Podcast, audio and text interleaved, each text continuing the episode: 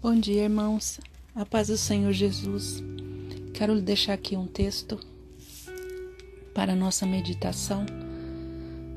É 1 Tessalonicenses, capítulo 1, e os versículos de 13 a 18.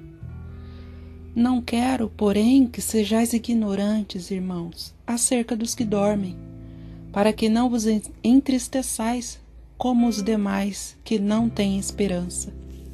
Porque se cremos que Jesus morreu e ressuscitou, assim também aos que em Jesus dormem, Deus trará com ele.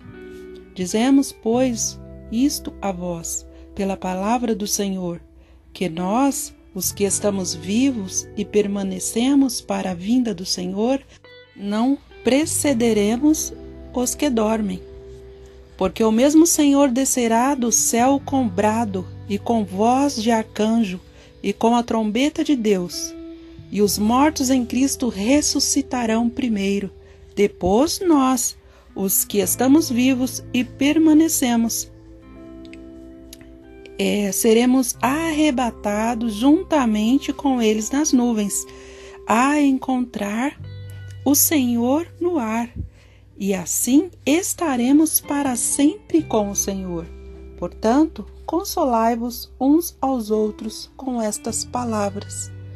Então, amados, aqui o apóstolo Paulo nos dá esse conselho para que nós não fixemos os nossos olhos para essas coisas que estamos vivendo. Parece que ele, que ele está aqui falando agora no presente, né? Mas é que a palavra ela é, é nova a cada manhã. Então a palavra serve para todos os dias. Os acontecimentos an antigos, se você abre a palavra, ela é para os dias de hoje, para nós que cremos na palavra, né?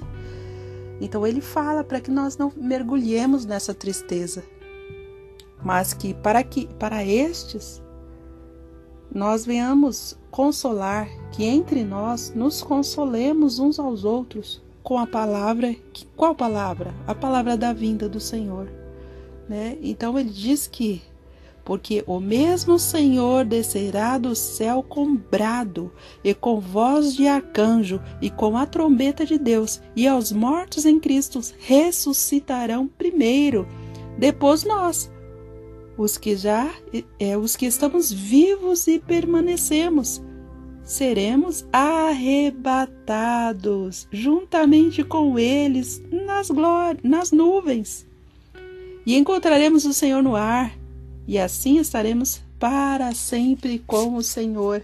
Então, amados, que esse seja o nosso conselho. Amém? Tenha um dia abençoado em nome de Jesus.